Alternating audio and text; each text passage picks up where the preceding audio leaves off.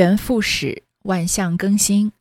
虽然时间是流动的，年只是人类强加的一个单位，但是因为有了纪元啊，我们能够一次又一次的感受开始和结束，以及这之中的每一个里程碑。我们凭自己的力量，常常没有勇气和一些人、一些事或者一些生活习惯好好的告别。但是搭着新年这趟便车。即使是那么不勇敢的我们，也可以顺理成章的努力把一些不愉快的事件和情绪或者坏习惯留在旧的一年。那我们可能也没有决心开始一些新的关系，培养新的习惯。但是有新年这样的开端啊，就能够积攒力量，宣告一些新的人生计划。所以，虽然我们都知道决定去做的事情就应该今天就执行。但是如果由于各种原因没有执行，那么新年确实是一个很好的开始。今天啊，我们就把三言二拍放一放，结合我个人个人的经历来说一说过节这件事情。其实不管是说《红楼梦》还是三言二拍，我一般都比较偏重谈感受，很少说自己的经历和见闻吧。没有什么特别的原因，就是觉得没有这样的必要。不过，既然要说到我眼中的过节啊，就不可避免的要说到一些自己的经历和见闻，比较片面，而且受我自己见识的局限，欢迎大家一起讨论。如果说时间有味道的话，那年的味道在我的心里就是爆竹点燃以后留下来的淡淡的火药的余味。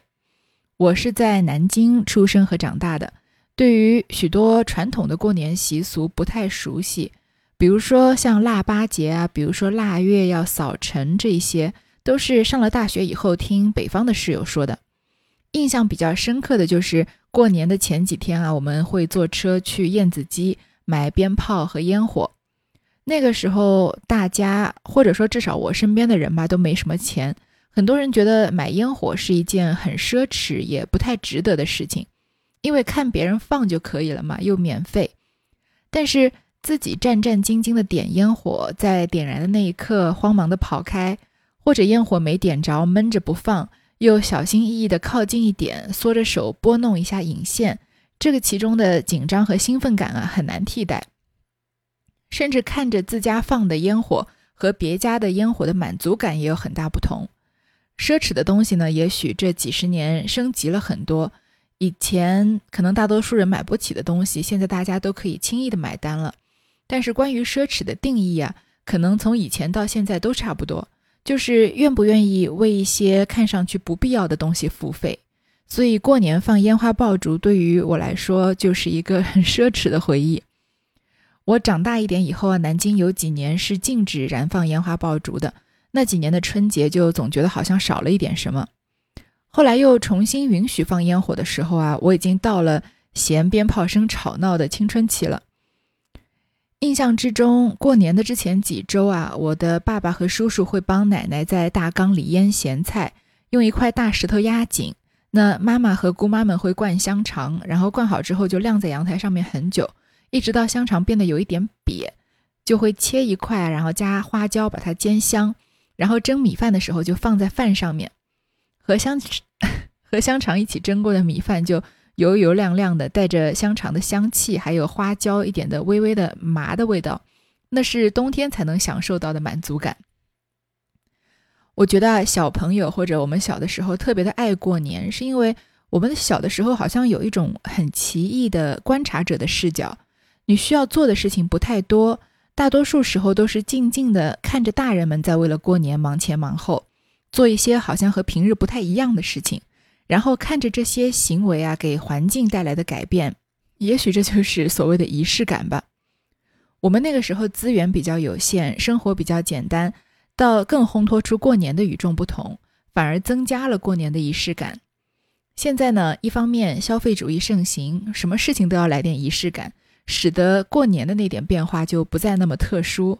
另一方面呢，人渐渐长大，由于有太多的事情要亲力亲为。对于这个世界的感知就慢慢变得不那么敏锐。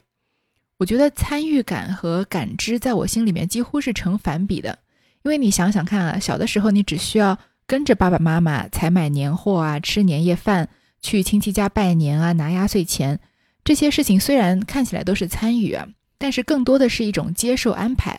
所以有很多机会用一种旁观者的视角去观察和感受过年的气氛。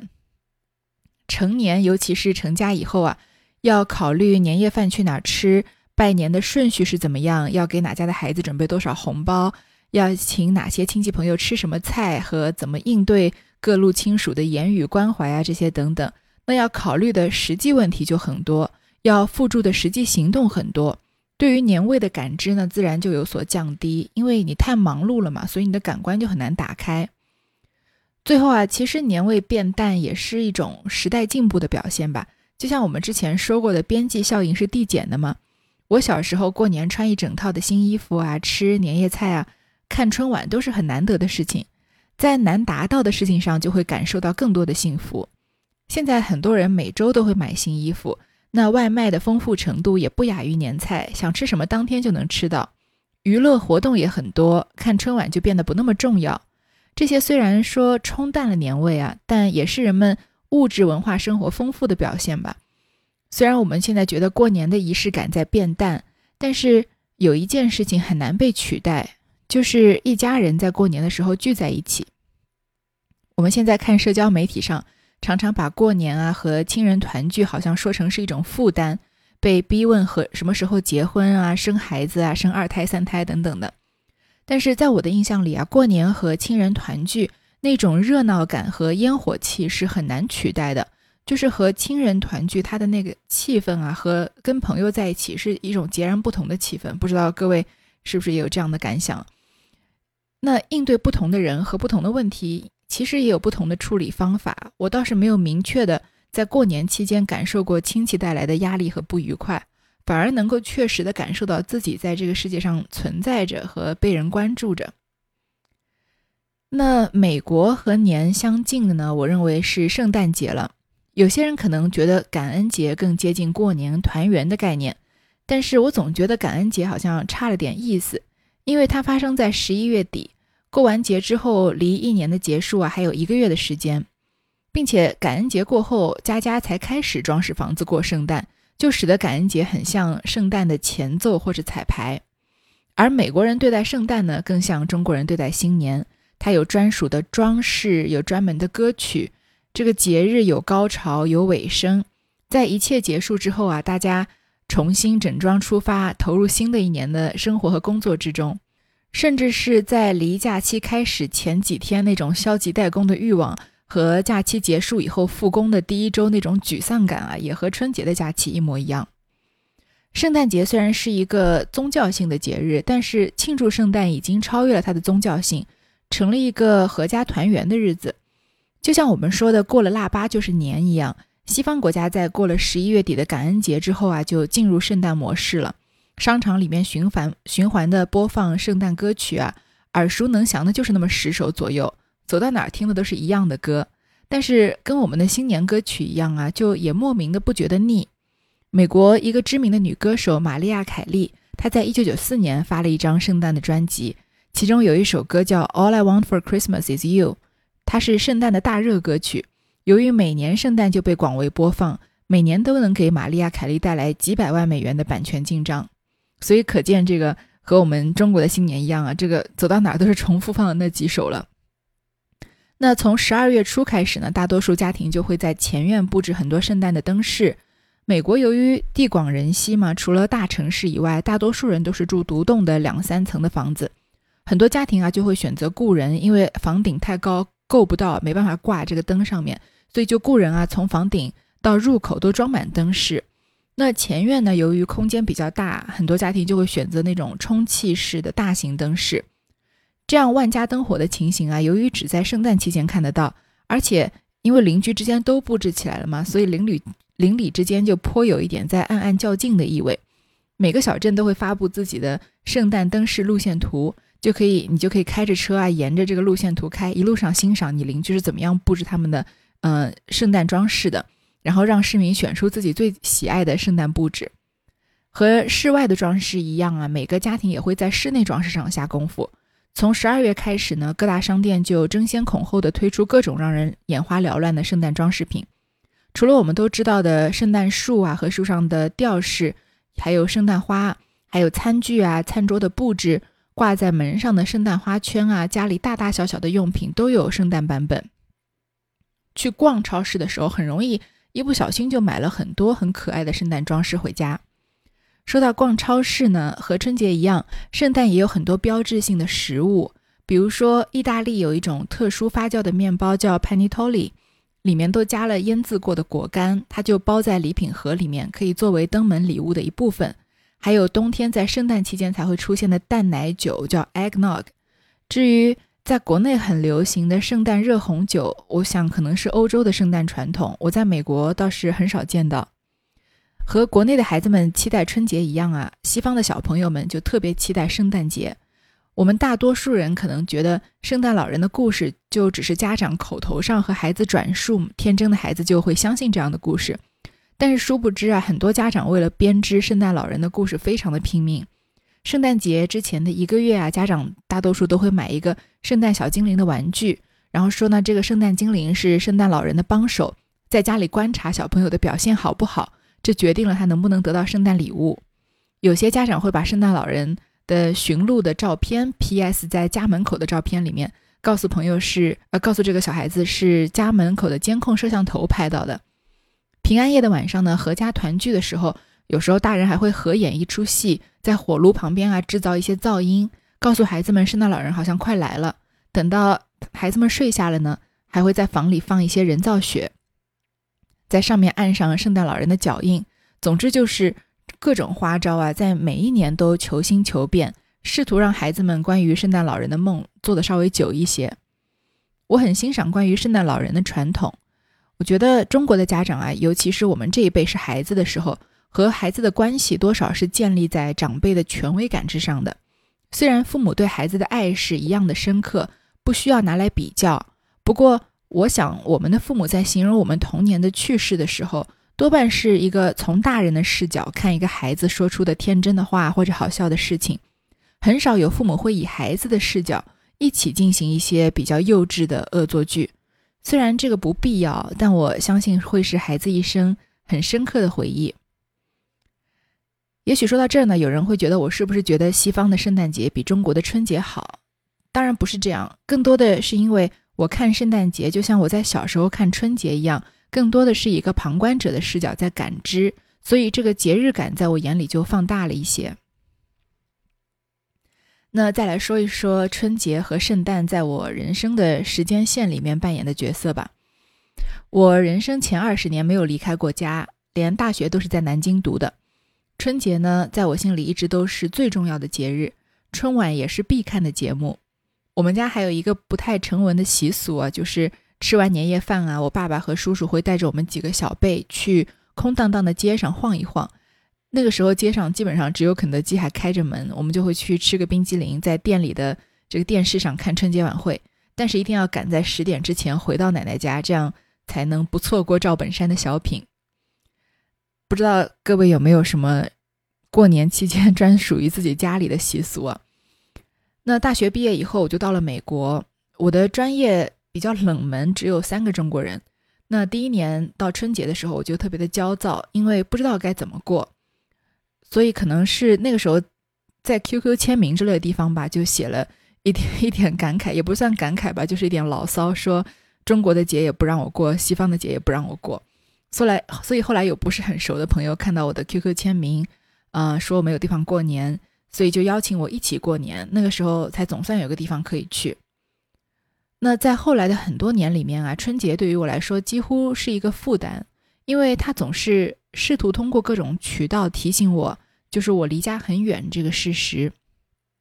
有时候我很希望把这一天当做一个普通的一天过去，但是看到家族群里面大家发红包、抢红包不亦乐乎，还有国内的好朋友发微信啊，祝我新年快乐。或者打开朋友圈，看到很丰盛的年夜饭和大合照，就总会觉得热闹都是属于别人的，就对照自己就觉得特别孤单。其实呢，一直到现在，我也没有重新界定好过年这几天在我的一年里应该怎么度过。春节这个东西，它好像是一个从小一起长大的很亲密的朋友，忽然在二十出头的时候啊，因为各种原因疏远了，变成了微信上的点赞之交。家人都很期待我在除夕的晚上打个视频电话给爷爷奶奶啊、众位亲友拜年，但是对于我而言啊，那是一个普普通通的需要上班的早晨，因为时差的原因嘛，那只能透过电话看看以前在身边一起过年的家人聚在一起，重复着一些我以前很熟悉的热闹。所以常常拨通那通电话，要心理建设一会儿。不过至少打完电话、刷完朋友圈啊，走进完全没有过年气氛的公司上班的时候，就会立刻觉得那只是很普通的一天。而圣诞节呢，这种对比感就更加直接一些，因为我前面说到的圣诞气氛会不知不觉地感染着你。因为圣诞节无论是学校还是公司都在放假，所以圣诞气氛让人有一点无处藏身的感觉。我以前在三言二拍好像提过，因为不喜欢被家家户户的节日气氛比照的自己太孤单，所以我曾经在节日期间就自己去纽约的青年青年旅社住过几天，逛逛博物馆啊，压压马路之类的。也许有人会问我说啊，是不是我没有什么朋友？嗯，这其实是很难三言两语解释的事情，但是总体来说确实是这样的。我的微信好友不到一百五十个人，而且我喜欢定时翻阅联系人，有一段时间不联系的人就删了。生活中常常联系的朋友大概就五六个。我在南京的时候年纪比较小，几乎到哪里都是一大群人一起，都不知道孤单是什么东西。后来上学啊、工作啊都在不同的地方，那学生期间结交的朋友呢，他们也都循着自己命运的轨迹各奔东西了。再加上我是一个比较随心所欲的人。不太会为了害怕寂寞而结交朋友，所以像在美国的第一个春节那样和不太熟的朋友度过啊，以后就没有再有过了。但是当然，我心里一直很感谢那个邀我过年的朋友，他让我在美国的第一个年就过得不那么落魄。所以听众问我说美国的过年气氛怎么样，我实在是不知道怎么回答，因为我在美国的前面好些年啊，都是躲着节日气氛的，基本上节日气氛在哪儿，我就不在哪儿。那现在我成家了，身边有了伴侣，就不再那么害怕节日，但是也没有那个好奇心去探寻了。我结婚三年多啊，前两年都是和丈夫趁着圣诞假期出去旅游的。今年圣诞他的家人来我们家过圣诞啊，我才又一次感受到久违的和家人聚在一起的感觉。这也算是我在异国这么多年来过得最开心的一个节日。这几年呢，有很多关于。中国人过圣诞节是不是崇洋媚外的讨论？由于国际形势的影响，对海外华人的讨论啊，也常常变成言辞很激烈的争吵。我听过一句话，好像是这么说的：他说，人生是由很多个选择组成的，有时候一个决定就能让人生往完全不同的轨迹走过去。只是那个时候站在分岔路口的我们并不知情，还以为是千千万万的普通决定中的一个。所以，有的时候我们觉得人生好像有很多种选择，但有的时候又觉得自己其实是被命运推着走的。无论你在这个世界的哪一个角落过着一个怎么样的人生，估计你回头看的时候都有一些类似的感慨。我不太看新闻，也很少用社交媒体，对于我帮不上忙的事情啊，我都不太关心。那在我接触到的身边的各种肤色的人，其实他们都是有着七情六欲的普通人。就好像公历和农历年都是一个时间概念一样，地域啊也只是一个人类赋予的地缘的概念。如果我们不带着这些标签去看一个人啊，有可能更容易看到这个人实际的样子。就好像圣诞节和春节一样，如果我们不带标签的去看他，他们的本质都是让我们在自己孤独的在自己的战场上奋斗了一整年之后啊，可以和家人和爱人在一起。享受一段快乐的时光。最后呢，祝各位新年快乐！感谢你们过去一年的收听、留言和点赞。希望大家都可以和自己爱的人呢一起过一个温暖而开心的春节。那下一周停更一周，